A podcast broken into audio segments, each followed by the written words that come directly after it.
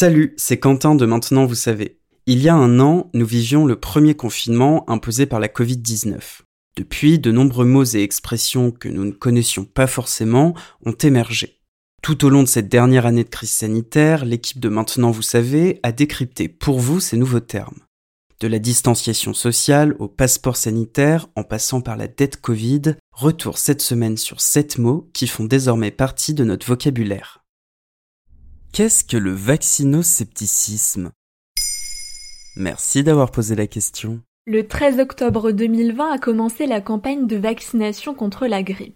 Le gouvernement a donc prévu 15 millions de doses de vaccins et certains craignent même la rupture de stock. Cette campagne intervient dans un contexte particulier alors que se poursuit la course pour trouver un vaccin contre le coronavirus.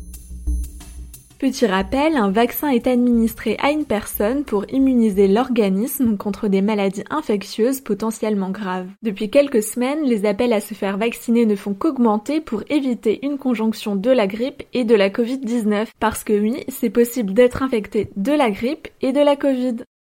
Il est recommandé aux personnes de plus de 65 ans de se faire vacciner en priorité, aux personnes souffrant d'une maladie chronique ou d'obésité et au personnel soignant. Mais si on entend le mot vaccin partout en ce moment, il n'est pas du goût de tout le monde. Donc il y a des gens anti-vaccins. On les appelle aussi les vaccinosceptiques ou les anti-vax. Le mot a même fait son entrée dans le Larousse cette année. Et c'est pas simplement parce qu'ils n'aiment pas les piqûres, mais pour beaucoup de raisons.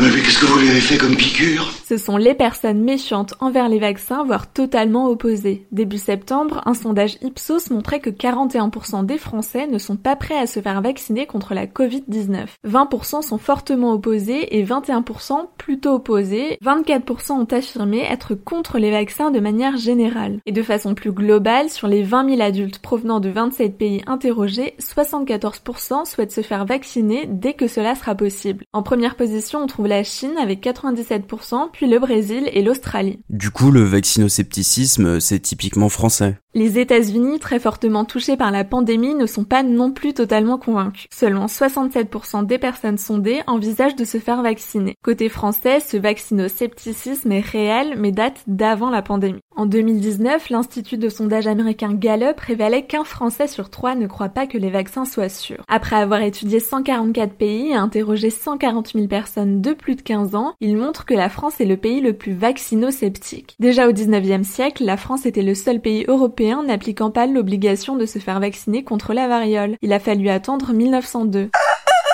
alors que du côté des pays en développement, comme le Bangladesh et le Rwanda, presque toute la population dit avoir confiance en l'efficacité des vaccins. Pour un scientifique ayant mené l'étude, cela s'explique par la présence de maladies contagieuses et la conscience des dégâts qu'elles pourraient provoquer s'il n'y avait pas de vaccin. Mais pourquoi être opposé au vaccin? En répondant au sondage sur la vaccination contre la Covid-19, les réfractaires ont évoqué à 56% leur inquiétude à propos des effets secondaires et à 29% le doute sur son efficacité. Une autre raison évoquée en général est le manque d'informations sur les vaccins. Dans une ancienne étude, plus d'une personne sur trois estimait que le ministère de la Santé était de mèche avec les laboratoires pharmaceutiques pour cacher la nocivité des vaccins. Lucie Guimier, docteur en géopolitique, expliquait à 20 minutes en 2019 que le vaccinoscepticisme doit être lié à la politique. Selon elle, c'est à partir du moment où les gouvernements étaient impliqués dans la vaccination et en ont fait un objet de politique publique qu'un mouvement de résistance à la vaccination s'est créé. Ces dernières années, plusieurs scandales sanitaires ont accentué le vaccinoscepticisme scepticisme et la défiance envers les systèmes de santé et les laboratoires en général. En même temps, on se souvient tous de l'affaire du Mediator. C'est un bon exemple, mais il y a aussi de nombreux cas spécifiques au vaccin. À la fin des années 2000, le vaccin H1N1 a énormément fait débat. Plusieurs personnes vaccinées contre cette grippe A ont été atteintes de narcolepsie. Une autre polémique a eu lieu dès les années 90 à propos du vaccin contre l'hépatite B soupçonné de provoquer la sclérose en plaques.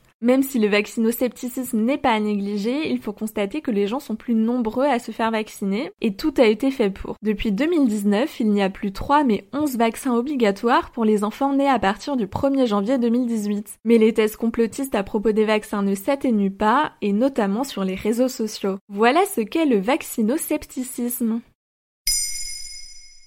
Maintenant, vous savez. En moins de 3 minutes, nous répondons à votre question. Que voulez-vous savoir? Posez vos questions en commentaire sur les plateformes audio et sur le compte Twitter de Bababam.